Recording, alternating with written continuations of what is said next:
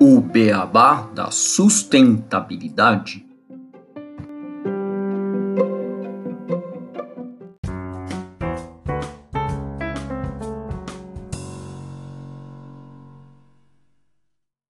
Bem-vindos ao podcast O Beabá da Sustentabilidade. Este é o episódio 44, Empreendedorismo Sustentável. Hoje eu e o Renato Gatti nós recebemos aqui no podcast a Ana de Souza Aranha, que é sócia e diretora do Quintessa, da qual faz parte há 10 anos. Ela é formada pela FGV e cursou o Stanford Ignite, Stanford University Graduate School of Business, com foco em empreendedorismo e inovação. E vai discutir esse tema do empreendedorismo sustentável com a gente aqui no podcast hoje. Tudo bem, Renato? Tudo bem, Ana?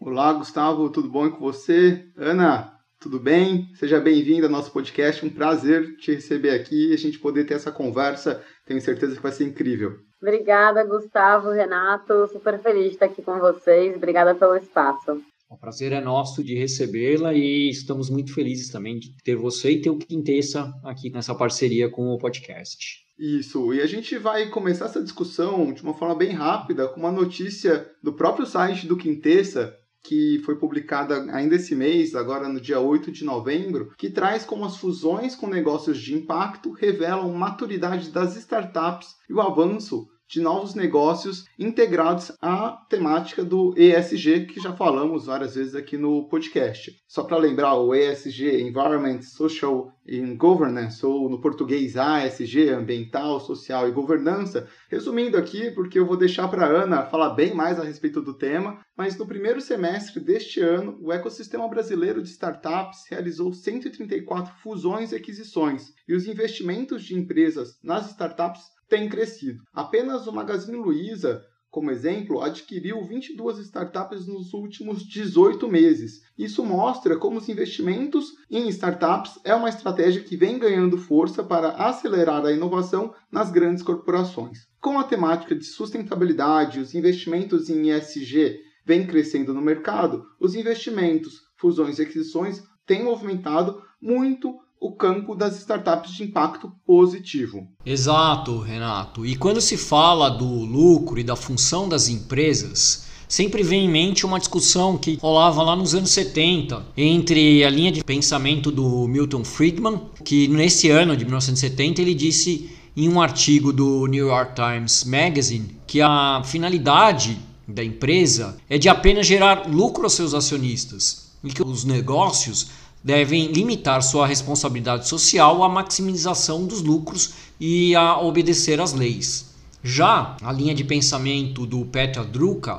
que questionou a posição de Friedman, diz que empresas e empresários são percebidos como lideranças, e essa liderança impõe responsabilidade e integridade pessoal. Já mais recentemente, de acordo com Michael Porter, há quatro justificativas básicas para que uma empresa desenvolva ações de responsabilidade social: a obrigação moral, a sustentabilidade e a licença para operar e a reputação. Esse tipo de discussão também ocorre quando se fala de negócios de impacto, onde existem duas correntes divergentes quando falamos de distribuição de lucros gerados pela operação do negócio de impacto social.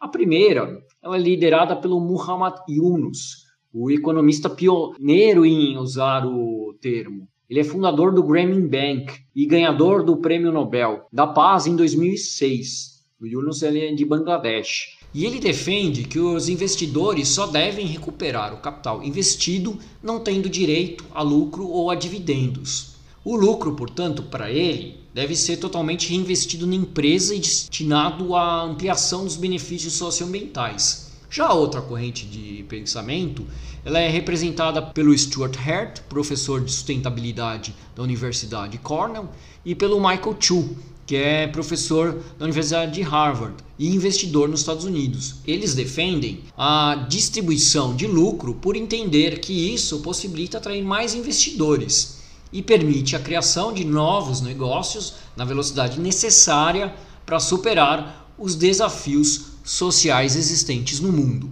Mas o que são mesmo empresas de impacto positivo? Segundo a Aliança pelos Investimentos e Negócios de Impacto, negócios de impacto são empreendimentos que têm a intenção clara de endereçar um problema socioambiental por meio de sua atividade principal, seja seu produto, serviço e ou sua forma de operação. Elas atuam de acordo com a lógica do mercado, com um modelo de negócio que busca retornos financeiros e se comprometem a medir o impacto que geram. Bom, feita essa introdução ao tema, vamos chamar a Ana agora para a gente começar a nossa conversa. É, Ana, só para iniciar, você pode é, contar um pouco mais sobre o Quintessa, como vocês atuam, o que é uma aceleradora de impacto?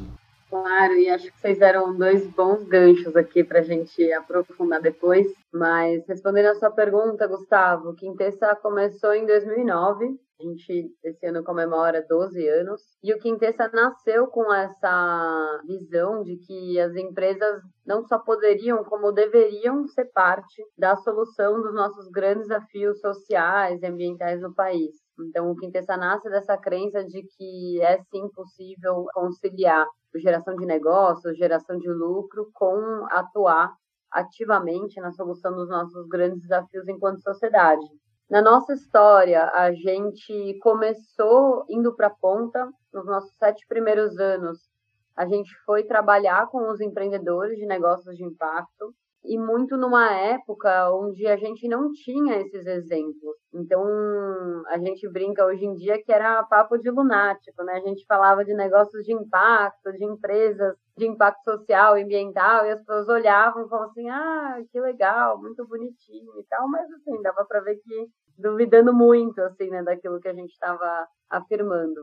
Então, a gente entendeu que era necessário ir para a ponta e, de fato, criar esses grandes cases, né, esses grandes exemplos de negócios que, ao mesmo tempo em que faturavam milhões, impactavam milhões, né, e geravam transformações relevantes. Então, nos primeiros anos, a gente criou nossa própria metodologia de aceleração para conseguir estruturar e crescer de uma forma consistente esses negócios. E aí, nos últimos anos, a gente diversificou e ampliou nossa atuação. Então, hoje a gente se apresenta como uma aceleradora de impacto e a gente tem três frentes principais de atuação. Então, num primeiro pilar de negócios de impacto, a gente apoia diretamente os empreendedores. Então, são quatro tipos de aceleração que vão variando ali do estágio de maturidade de cada empresa. E também tem um programa de assessoria para captação de investimento, no momento onde o negócio já está estruturado, com clareza de como quer crescer. E faz sentido trazer capital externo para trazer ritmo para esse crescimento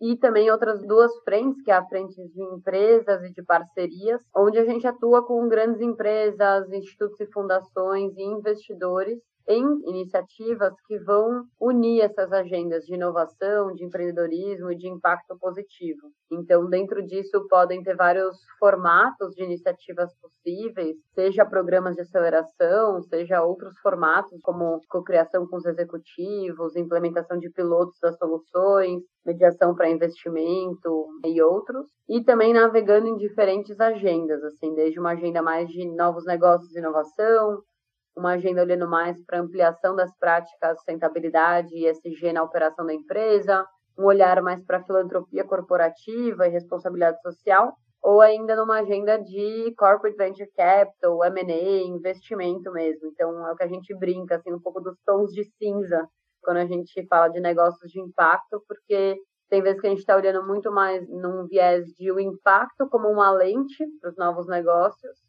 e outras vezes quando a gente está olhando para a inovação como uma lente para a geração de impacto positivo, né? E são ambientes onde em ambos os negócios de impacto podem ser grandes aliados. Muito interessante toda essa atuação, né? E uma coisa que eu achei legal que eu acho que vocês devem passar isso para as empresas, é esse começo de vocês, que muitas pessoas, você citou, desconfiavam, né? Tipo, ah, o que, que vocês vão fazer? Aceleradora de impacto. E quando a gente olha para startups, empresas de impacto, também muitas trazem um sonho que muitas vezes devem ser julgadas assim, meu, como que você vai trazer lucro? Como que você vai resolver esse problema? Está sonhando muito grande, então imagino que deve existir aí uma grande empatia quando vocês contam histórias, as empresas estão vendo ali, né, os desafios e vocês também já passaram por isso em tempos anteriores que ninguém imaginava realmente como seria esse negócio de impacto. Então, achei muito legal e toda essa atuação que vocês têm hoje, né? A gente percebe o crescimento do Quintessa. Parabéns aí por todo o trabalho, super bacana.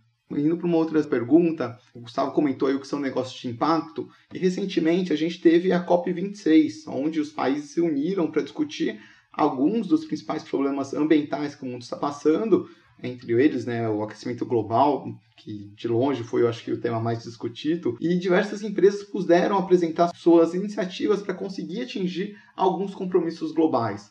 Entre essas iniciativas, uma coisa que me chamou muita atenção foram que várias startups foram apresentadas como soluções para a mudança de fato. O que esses negócios de impacto possuem de diferente e como eles conseguem se destacar para enfrentar esses grandes problemas que o mundo enfrenta nas temáticas socioambientais. Na COP esse assunto veio à tona e na prática ele já vem acontecendo nesses últimos anos. Inclusive é uma tese que o Pinterest tem atuado muito, de poder apresentar os negócios de impacto e as soluções que as startups trazem como grandes aliados para as grandes empresas conseguirem avançar na adoção dessas práticas. E aqui a gente pode até fazer uma conexão com a pauta que vocês mencionaram no início das fusões. Então eu vou trazer aqui dois exemplos de startups para ilustrar. Uma delas é a Bumera, que trabalha com soluções dentro da logística reversa e aumento de resíduos que podem ser reciclados tanto olhando para a parte da concepção de que tipo de material vai ser usado, em toda a parte de operação da logística reversa, depois que esse resíduo é já colocado na sociedade, e também na transformação do resíduo em novos produtos. Então, a Bumera traz soluções, por exemplo, para a questão de resíduos, sempre teve como cliente as grandes empresas, né? Sempre teve um modelo B2B e recentemente foi adquirida pela Ambipar. Então é um exemplo ali de uma startup que estava provendo solução ambiental para diversas empresas, se tornou tão estratégica para uma delas que fez sentido ter uma compra, um investimento para que passasse a integrar a estratégia de novos negócios da Ambipar. E um outro exemplo também legal é a Curry. A Curry trabalha com a entrega dentro de grandes cidades via bicicleta. Então a gente tem um modelo completamente ineficiente quando a gente olha para carros transitando na cidade, não só gerando mais trânsito e poluição, mas muitas vezes até em termos de entrega sendo ineficiente, né? demorando mais e podendo até ser mais custoso. Então a Curry operava esse tipo de solução também no B2B para empresas e recentemente foi adquirida pela B2W, é o grupo que a Americanas faz parte, e não só começou a ajudar a empresa a trazer uma logística mais limpa, né, mais sustentável, mas também recentemente eles fizeram um projeto muito legal que é de possibilitar a entrega dentro de comunidades dentro de favelas onde muitas vezes o carro ele não fazia sentido, né, como uma solução. Então a gente está falando não só de uma entrega limpa, mas que resultou numa abertura de um novo mercado, onde a empresa não conseguia chegar e agora chega a novos destinos, novas residências e amplia o mercado nesse sentido. Então eu trouxe aqui dois exemplos talvez mais óbvios, conectando ali com a pauta de fusões que a gente mencionou no início, mas tem inúmeros exemplos quando a gente olha para a parte de plantio, de cadeia logística, toda a parte de resíduos. Então, acho que a COP trouxe mais luz para isso. Já era tempo, assim, desse assunto de fato entrar na pauta, porque do lado das startups, elas sempre viram as grandes empresas como clientes e parceiras de negócio. E acho que agora o jogo está mudando no sentido das grandes empresas também terem esse reconhecimento, entenderem que faz sentido sim elas olharem para as startups. Um comentário, né? Eu trabalhei bastante tempo da minha carreira em grande empresa, né? E as maiores empresas que eu trabalhei, elas tinham incubadoras focando muito em inovação, focando em pegar essas startups para trazer inovação para dentro daquela empresa que era um mastodonte gigantesco que não conseguia se mover rápido, mas quando consegue se mover, move muita coisa.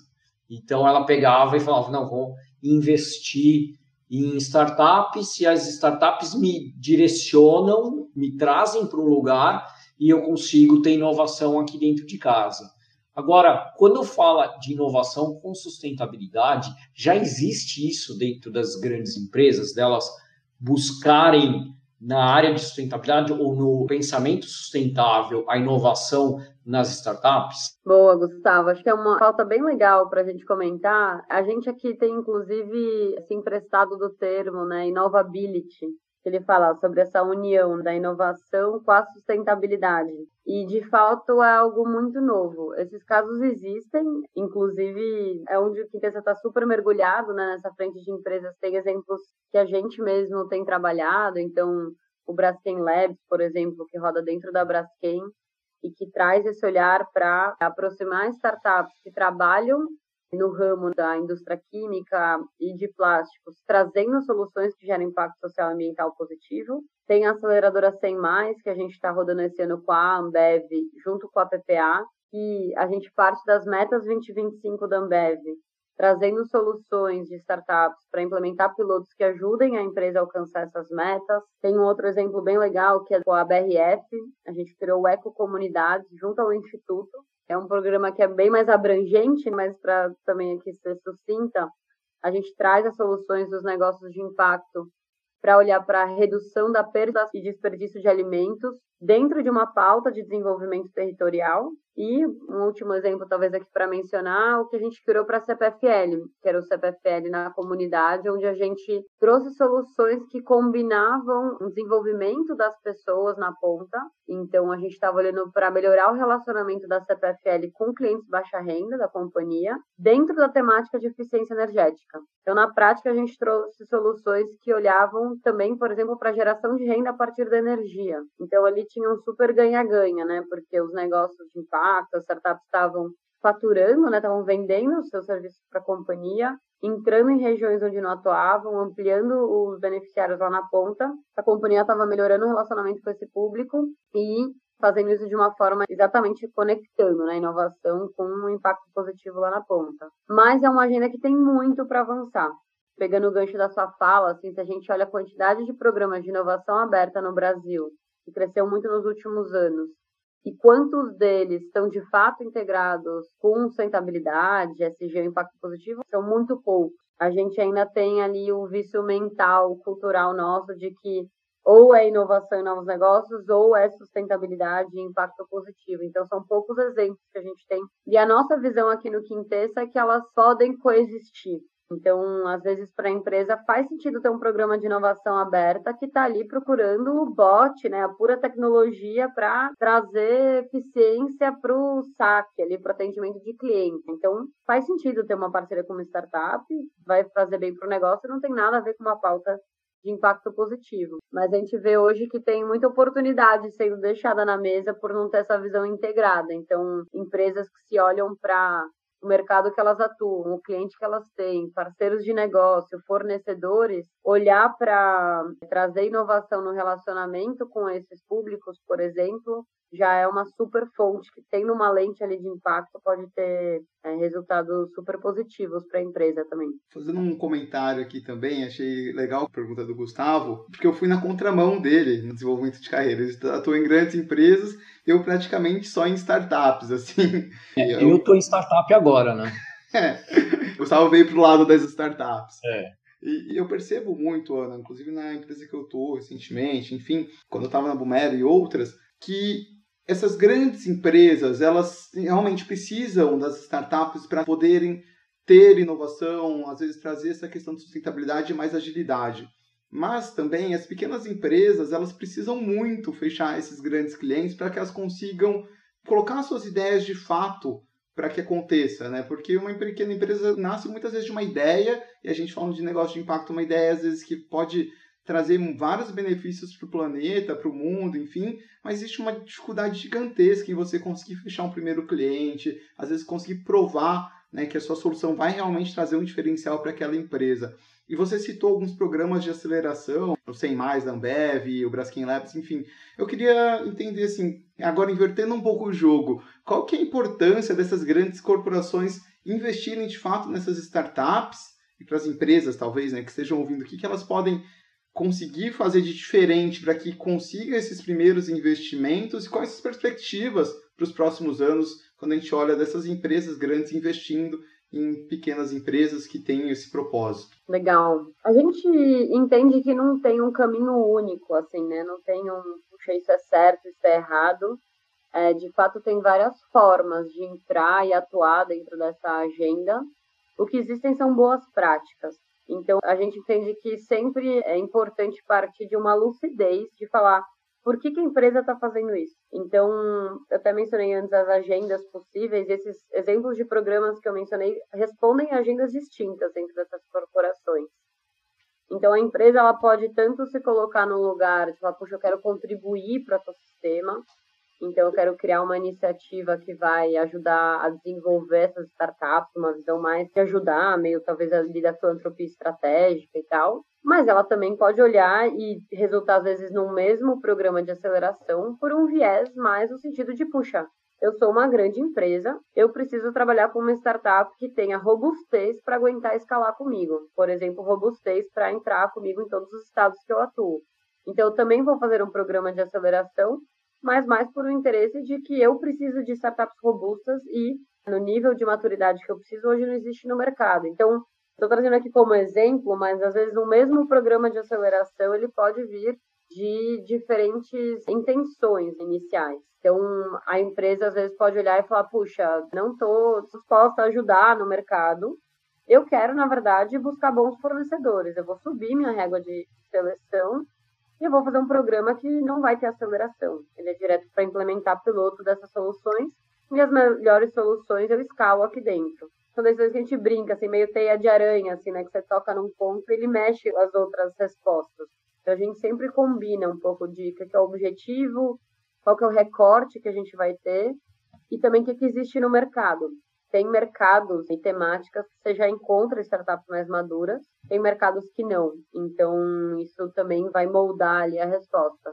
Mas o que acho que é legal de comentar é essas iniciativas que a gente está falando de inovação aberta costumam ser boas portas de entrada. Porque a gente tem na grande empresa alguns entraves aí que já são clássicos, né? Do tipo, né, já virou até brincadeira aí que entre todos, mas área de suprimentos, né? Que aí a startup vai se credenciar e ela tem que mandar o balanço dos últimos 10 anos e ela existe há um ano. Então, de largada, ela já não vai conseguir estabelecer essa relação. Ou muitas vezes a gente está falando de um outro mindset, né? Uma outra forma de pensar. O próprio executivo, executiva do outro lado, precisa adotar ali uma mentalidade de teste, né? De formular hipótese, testar, validar essa hipótese, olhar para melhorias, ele não está, ou ela, né, ele não está na ponta contratando algo já pronto na sua versão final. Então, às vezes, por exemplo, programas de aceleração ajudam nessa ambientação, até para o próprio executivo, a executiva estar tá preparada para se relacionar com a startup do outro lado. Então, esses programas são boas portas de entrada para garantir que tenha uma boa prática ali do outro lado. E acho que por último vale a pena comentar também essa lucidez em relação ao mercado. E digo isso em dois sentidos. Quando a gente olha para negócios de impacto aqui no Brasil, uma referência que a gente usa é o mapa de negócios de impacto. Né? Ele foi feito, se eu não estou enganado, em 2017, atualizado em 2019. E se a gente olha para os dados do mapa, 69% dos negócios que participaram desse mapa declararam que não tinham faturado ou tinham faturado menos do que 100 mil reais naquele ano.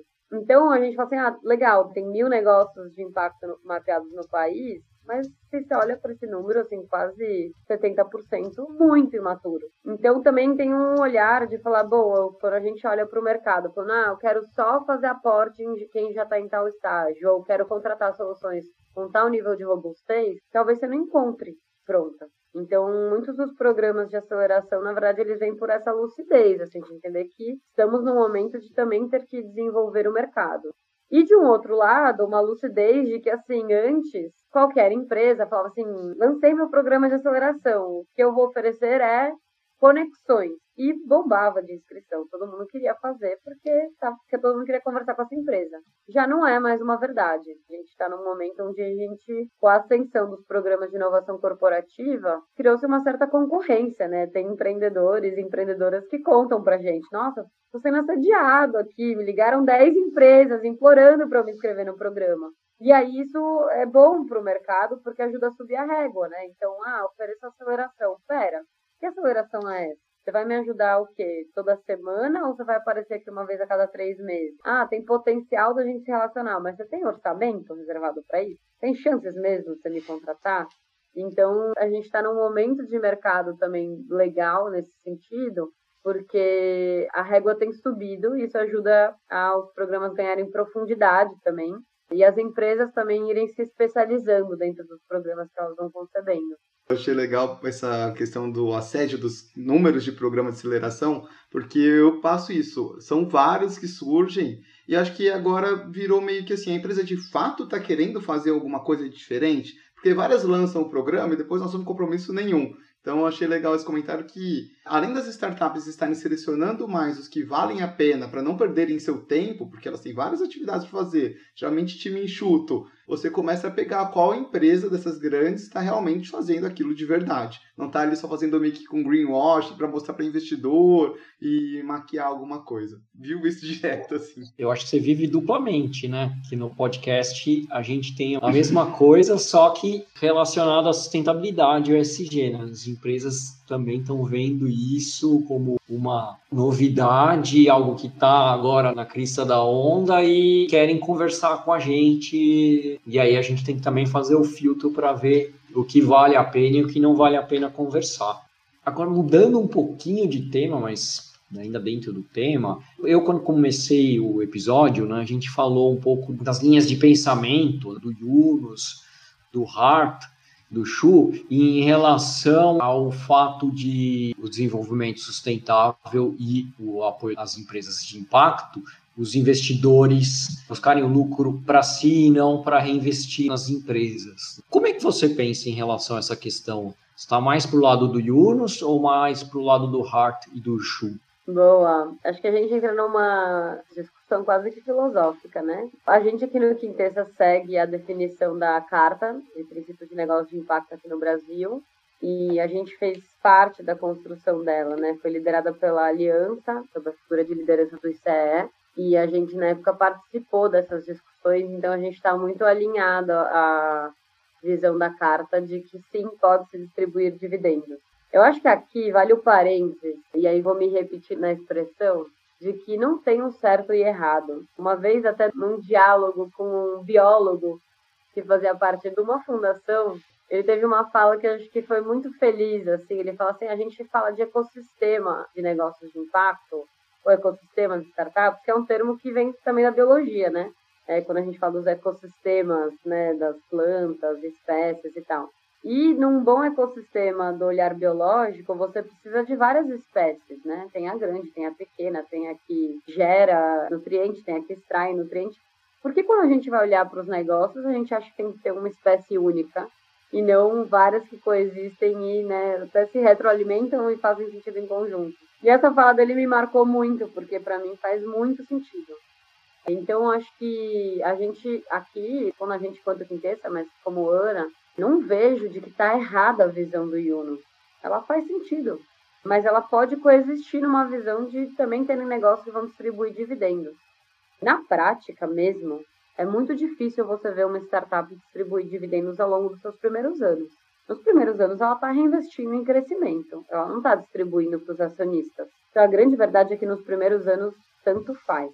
Mas, quando a gente olha num termo mais filosófico, nosso entendimento é que poder distribuir dividendos, né, poder distribuir lucro, vai mudar muito a capacidade dessa startup poder atrair investidores e a capacidade dela poder também atrair um time forte que vai também ter vontade de ser sócio dessa startup, porque depois vai poder ter o um ganho ali com participação no capital.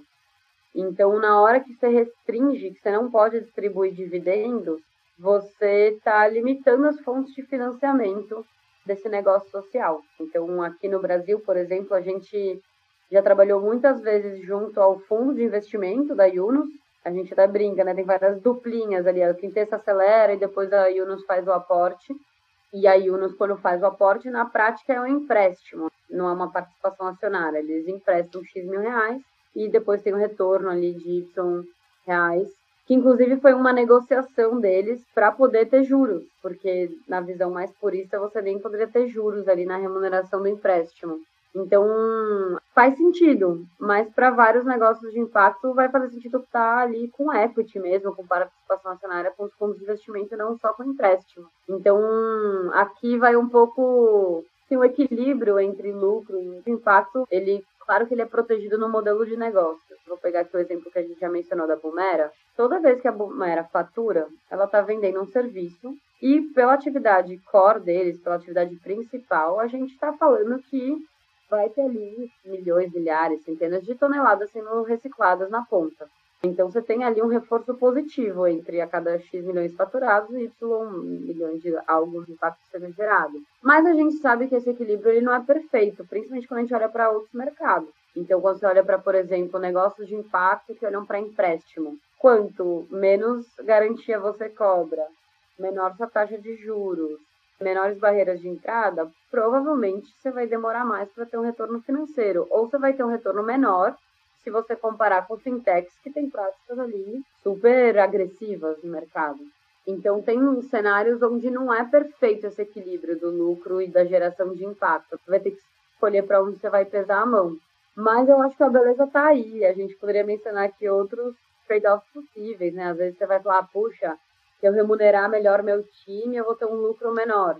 Aí parece que então a conta para você ter um lucro maior, você vai então remunerar mal o seu time. Mas assim, é uma conta, na minha visão, que ela é cega. Porque provavelmente você vai ter talvez um turnover maior, você vai ter um time mais insatisfeito, menos engajado, e aí na ponta você vai ter um serviço pior. Então, para trazer um número aqui de dados, tem uma pesquisa muito legal que foi feita nos Estados Unidos, pelo Hashi Zoda, que é um dos cofundadores do Capitalismo Consciente. No Brasil, ela foi replicada, é uma pesquisa chamada Humanizada. Vou mencionar dos Estados Unidos, mas eles cruzavam empresas que tinham capital aberto na bolsa entre dois grupos, as que tinham um alinhamento com as práticas do capitalismo consciente e as que não tinham. E era mais ou menos esse o resultado. Assim. Se você cortava para cinco anos, as que não tinham performavam melhor. Quando você cortava, se eu não tenho nada, para 15 anos ou 10 anos, eu acho que eram 15 anos, virava o jogo e as que tinham alinhamento tinham um valor 10 vezes maior que outro grupo. Então a pesquisa terminava falando: bom, você quer saber se isso dá retorno ou não? Eu te digo: dá. Mas a minha pergunta é: quanto tempo você tem? Se você for curto prazista, não.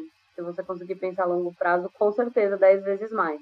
Então, acho que vários desses dilemas, assim, eles passam por essas reflexões. Na hora que você proíbe distribuir, você está cortando de largada a beleza que existe dentro desses dilemas.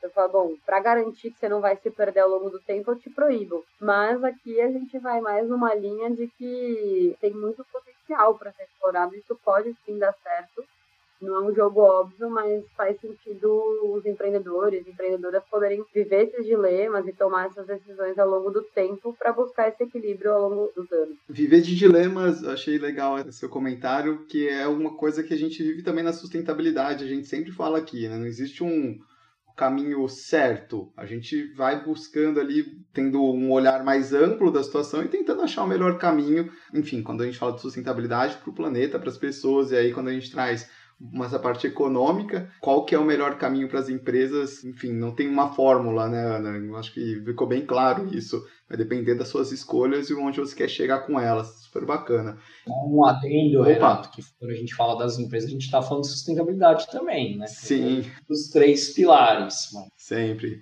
E, e, falando de investimentos, eu queria que você explicasse aqui rapidinho, Ana.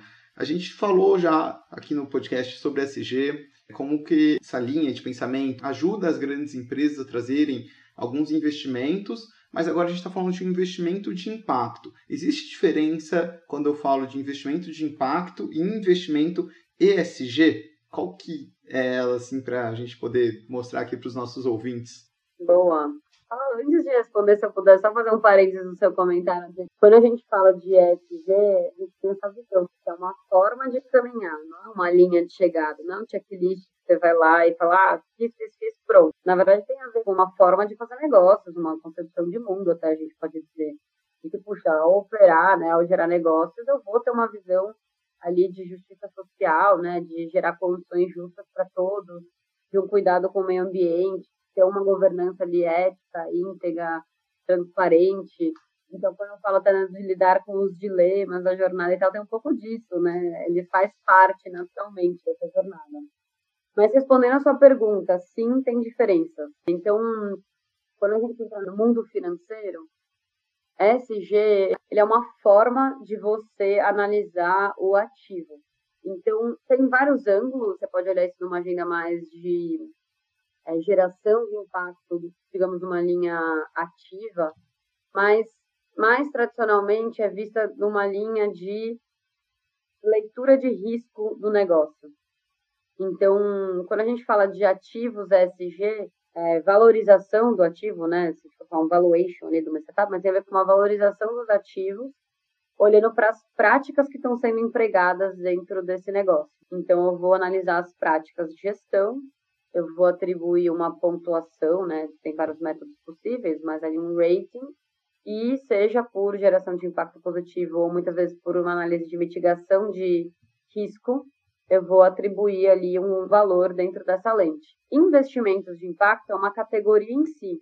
A gente está falando de uma classe de ativos onde eu estou gerando retorno financeiro com a intenção de gerar impacto social e ambiental positivo na ponta. Vou fazer aqui uma analogia, mas assim, quando a gente fala dos negócios de impacto, eles trazem a solução dos ativos sociais e ambientais na sua atividade principal. Está na intenção do negócio, está no seu modelo de negócio é algo que vai ser mensurado na estratégia. Esse é um bom paralelo quando a gente fala dos investimentos de impacto, né? Está na intenção desse recurso, é a premissa do para onde ele vai ser direcionado, esse retorno dele também vai ser mensurado nesse sentido. E quando a gente fala de ESG, vou fazer aqui o um paralelo com a grande empresa. A gente pode ter uma grande empresa que está trabalhando vendendo veículo e tem práticas de, por exemplo, eficiência energética, eficiência hídrica, de diversidade que são super adequadas. E numa avaliação SG vai ter ali uma boa avaliação, mas isso não faz dela um negócio de impacto. Você pode ter ali ativos que têm uma boa performance, ou são bem avaliados em práticas SG, mas não necessariamente são ativos né, que poderiam receber um aporte do bolso de investimento de impacto. Então, na verdade, são duas lentes que podem se somar. Né? Você pode olhar ali para o que o negócio faz e por que ele existe, como também você pode analisar como esse negócio está operando e as práticas que estão por trás dele. E aí é um pouco essa distinção, assim, né, dos bolsos. Então, acho que aqui o caminho ideal é você ter negócios de impacto com boas práticas ESG, né? Assim, não, não olhar não só o porquê, o que, mas o como também. Mas também não acho que é uma verdade de que 100% das empresas deveriam se tornar ou poderiam se tornar um negócio de impacto. Então, aí agora a visão pessoal minha, eu acho que talvez o SG seja talvez a barra mínima ali, sabe? Então, o mínimo de olhar para as práticas, acho que é a linha de base nossa. E aí, claro, quanto mais isso está dentro do modelo de negócio, melhor ainda. Mas são essas duas lentes possíveis e sendo bem honesta, assim, eu acho que na hora que a gente olha a lente SG para mitigação de risco, teoricamente você nem demanda do gestor uma grande consciência social e ambiental. É quase como assim, eu tenho uma empresa que produz refrigerante e 80% do produto é a partir da água. Se eu não olho para o risco do meu acesso à água acabar, estou ignorando o risco do meu negócio acabar. Então ele é quase como uma análise puramente ali de negócio, você deveria olhar para esse tipo de análise. É, né, o risco de escândalo de corrupção, por exemplo, é, afetar o valor da ação desse negócio está ali numa linha de base, assim, né, de uma análise de ativo, e que na verdade é só uma boa prática de mercado financeiro. Você falou, agora eu tive um exemplo, estava num evento que um dos palestrantes, que era um diretor de uma grande empresa, ele colocou que para ele o ESG, ele, ele, separou bem ESG de sustentabilidade e ESG é risco. Falou, para mim o ESG é gestão de risco.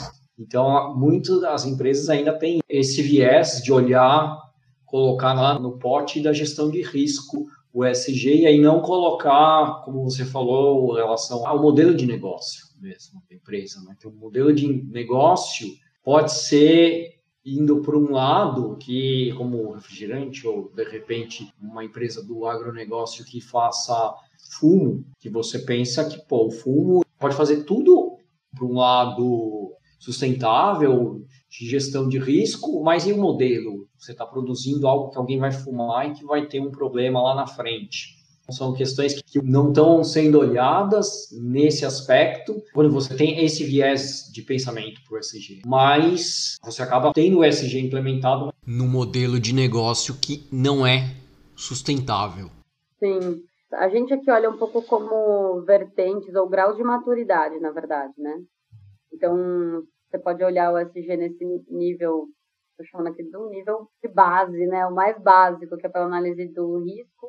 Pode-se ter um olhar ainda só nas práticas, olhando para a geração de impacto positivo, como pode ser um nível mais avançado, onde eu estou integrando a estratégia do negócio e estou olhando para, de fato, trazer esse olhar para os três pilares dentro da minha atividade principal. Vou trazer aqui um exemplo, mas a gente teve dentro do portfólio, mas quando uma movida, por exemplo, investe na é, Imoving, a Imoving foi um negócio de impacto que a gente acelerou, que trabalha com aluguel de bicicletas elétricas. Quando a Movida faz esse aporte, né, e está olhando para a inclusão de bikes elétricas no seu portfólio, é, para mim é esse super ganha-ganha, né? Tem a ver com corresponder à demanda do mercado, ao desejo dos consumidores, mas você está tocando na sua atividade de core, mudando o seu portfólio para não ter ali só veículos que acabam contribuindo para a emissão de carbono. Ao mesmo tempo, vou pegar aqui seu gancho, Gustavo. Você pode ter uma empresa que trabalha na indústria do tabaco e falar: olha que legal, eu estou remunerando bem meus fornecedores que bom, né? É quase como.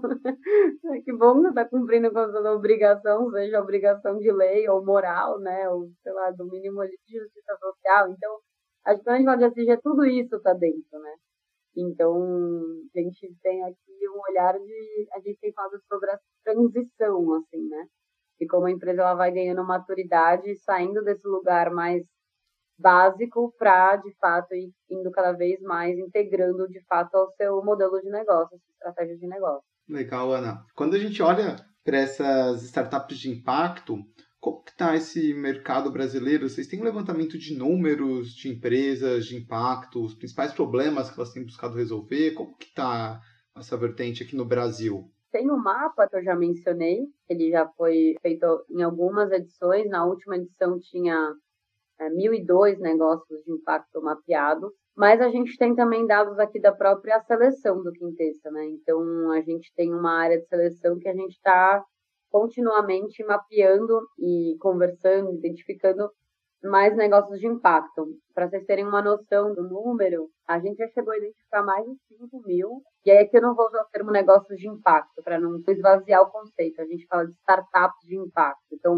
eu estou falando de soluções que têm um grau de inovação e que têm soluções que na ponta geram impacto social e ambiental positivo, mas não vou chamar aqui de negócio de impacto porque às vezes não tem essa intenção dos empreendedores, eles não estão mensurando o impacto lá na ponta, então tem características que desenquadrariam ali dentro do conceito de negócios de impacto em si. Mas a gente já mapeou essas mais de 5 mil, a gente estima dessa base viva ali entre 4 mil e 4.500 startups. Então, na verdade, é é um, é um universo ainda maior.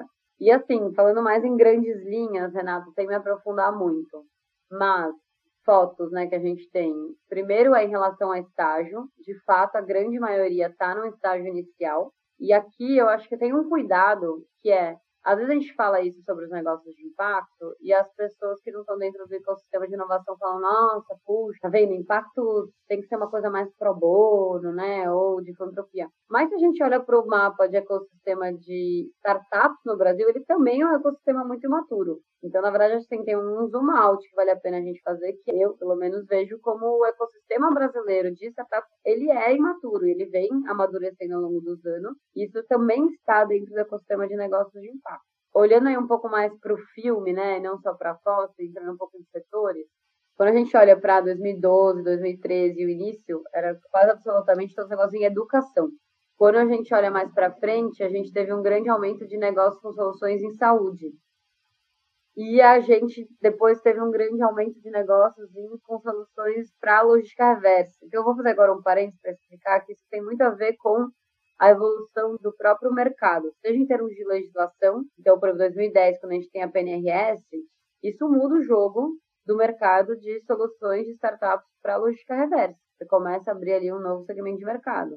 Agora que as grandes empresas estão olhando, por exemplo, para a diversidade, você tem não só um aumento, como um crescimento dos negócios de impacto que traziam soluções para a diversidade, seja de gênero, racial, de PCDs. A gente tem agora recente o marco do saneamento. Nossa expectativa é que isso também vai mudar o jogo. Você tem ali uma ascensão de cada vez mais empresas se comprometendo com metas de redução de carbono. Isso traz também um espaço, né, incentivo de crescimento de startups nesse segmento. Então, a gente sempre vai analisando um pouco o movimento do próprio mercado das grandes empresas e como isso afeta o mercado das startups, das fintechs também. Então, acho que hoje a gente tem uma diversidade de negócios é, em termos de setores muito maior do que anos atrás também. Então, hoje aqui é bem variado, assim, quando você olha para educação, saúde, geração de renda, empregabilidade, soluções em água, em resíduos, carbono, diversidade, né? Cada vez mais a gente está vendo né, um mercado diverso, porque é isso, querendo ou não, como eles são negócios, eles vivem a partir da venda de produtos e serviços, e né, o movimento do mercado afeta diretamente o tamanho do mercado em si, a capacidade de crescimento dessas startups. Legal saber que estão surgindo soluções para diferentes tipos de setores que embarquem em as dores né, das grandes empresas e não só das grandes empresas que a sociedade precisa. Ana, a gente está chegando ao fim, infelizmente, aqui, mas antes eu vou tentar resumir quatro perguntas em uma aqui e depois abrir um espaço para você poder fazer um fechamento aqui sobre o tema, antes da gente ir para as nossas curiosidades, encerramento do episódio. Mas queria que você explicasse para os nossos ouvintes, possíveis empreendedores que estejam ouvindo, se existe algum tamanho para um negócio de impacto ser acelerado, algum momento mais indicado, quanto tempo leva essa aceleração, enfim, é, um, um, panorama geral aí e como que eles poderiam procurar o Quintessa, né? Qual o melhor momento para buscar o Quintessa, como poderia ser feita essa busca. Antes de responder, acho que um pequeno parênteses. O termo aceleração ele tem sido usado em muitos contextos e distintos contextos no mercado. Então, não dá para dar uma resposta única. A gente até nos últimos anos já fez três edições do Guia 2,5 foi um guia que a gente criou para os empreendedores entenderem o que, que existia de apoio, seja para o desenvolvimento ou de investimento e, e empréstimo para negócio de impacto aqui no Brasil. Então, tem mais de 50 iniciativas já mapeadas, assim, então, aceleradoras, incubadoras e tal. E quando a gente fez o Guia 2,5, a gente perguntava para as organizações como elas se reconheciam, né? Se chamava de aceleradora, incubadora e tal. E, assim, não tinha um padrão. A gente, né, ah, dá apoio por cinco anos e chama de aceleradora, a gente que dá apoio por seis meses e chama de aceleradora, né, e assim com outros termos. Então, isso reforçou nosso olhar de falar para os empreendedores, não para no nome, ali no tag aceleração, vai de fato entender o que está por trás. Mas falando do Quintessa em si, os nossos programas, a gente tem hoje quatro tipos de programas de aceleração. Tem o de validação, o de ida a mercado, o de tração e de escala. Então, a grande verdade é que, assim, a gente hoje, o único estágio que a gente não trabalha é quando a pessoa está ainda no momento ali de ideação, sabe? Tipo, ah, tive aqui uma ideia, tô pensando se eu vou mesmo empreender ou não. Ah, tô ainda refletindo. Ali é o momento onde a gente não entra. Mas no programa de validação, por exemplo, tem negócios que entram faturando nem 10 mil reais. Mas, assim, eu já tenho clareza de que essa minha hipótese de dor de necessidade de mercado, de essa de cliente. Comecei a já criar um MVP, né, uma primeira solução. Comecei aqui a fazer os primeiros testes de vendas. Isso já é um contexto que entra, por exemplo, no nosso programa de validação. O de ida a mercado, normalmente eles estão no momento em que assim, eu já estou faturando, posso ter ali de 5, 10 pessoas na equipe, mas muitas vezes eles faturaram isso de um jeito meio aleatório, assim, então vendi para perfis de clientes diferentes, na verdade eu ofereci produtos e serviços diferentes lá na ponta, então quase como é o finzinho ali da validação, né? A gente está falando de, de fato, fundamentar melhor os pilares do modelo de negócio e ganhar atração comercial onde faz sentido como foco dessa startup. Então, normalmente, eles estão faturando de 100 a 500 mil reais quando eles entram. O de tração é um momento ali onde normalmente eles estão com umas 10, 20 pessoas na equipe, faturando ali de 1 a 3 milhões de reais por ano, onde é o momento de estruturar o negócio. Então, eles começaram a crescer, mas, puxa, preciso estruturar melhor o meu comercial, gestão de pessoas, equipe, embasar melhor meu plano de crescimento, processos financeiros. Às vezes a empresa cresceu até ali só com fluxo de caixa, nunca fez um DRE, então você não sabe direito qual é a margem. Então, é o momento de estruturar a casa e funcionar esse crescimento. E o de escala, é, normalmente as empresas, né, os negócios de impacto já estão ali faturando mais de 5 milhões, já tem uma equipe ali maior do que 20 pessoas. E a gente tem entrado ou em escopos mais específicos de crescimento, do tipo, eu vou crescer via franquias ou unidades próprias? Eu deveria pensar em internacionalizar ou não? Devo entrar ou não nesse segmento de mercado? Eu deveria pensar numa fusão ou numa aquisição? ou eles estão, na verdade, no momento onde eles já estruturaram a gestão de pessoas, mas agora eles foram de 20 para 100 pessoas na equipe e precisam revisitar toda a parte de cultura, por exemplo. Então, assim, aqui no Quintessa, como os programas são personalizados, a gente tem um modelo que a gente entra toda semana, oito horas por semana, mentoria fixa quinzenal. Então, nosso estilo de aceleração é uma aceleração que ela é baseada em profundidade e qualidade.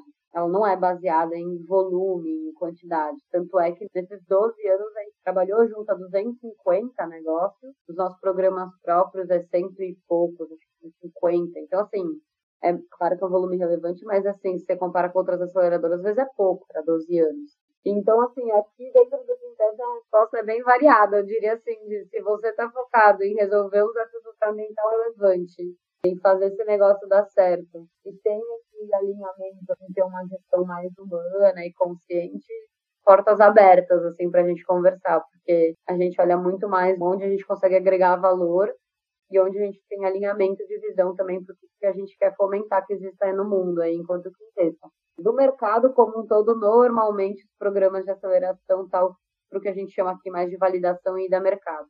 A maior parte do mercado olha tradicionalmente para isso.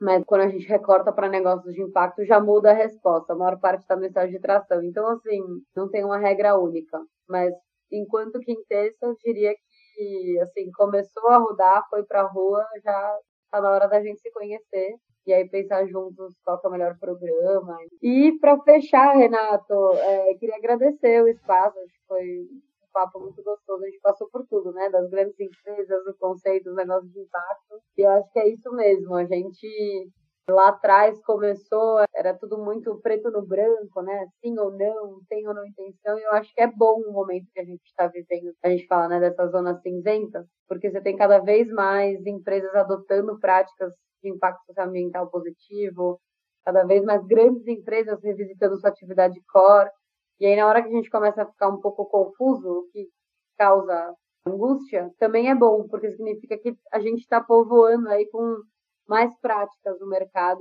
Bem legal, Ana, e eu espero que esse episódio, os ouvintes se inspirem a, a empreender, inclusive, o impacto. Eu acho que a gente vê na conversa, os ouvintes não estão vendo, mas a Ana, quando fala do tema, o olho dela brilha e a gente percebe isso na fala dela e realmente a gente vê com empresas como o Quintessa, outras que já conversaram com a gente aqui, realmente como o mundo consegue se desenvolver de uma forma sustentável. E é legal sempre quando a gente consegue trazer esse tipo de iniciativa aqui para o programa. Com certeza, Gustavo. Muito legal, Ana. Bom, então, antes da gente se despedir da Ana, Gustavo, vamos para nossas curiosidades? Vamos lá.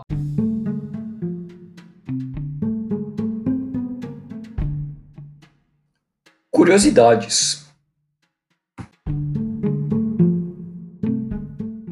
Bom, e a curiosidade que trazemos hoje também pegamos do blog do Quintessa, que indicamos a você ouvinte que quer saber mais sobre empreendimento de impacto, dar uma visitada, tem um conteúdo muito legal, vale a pena, é falar sobre o termo innovability ou inovabilidade.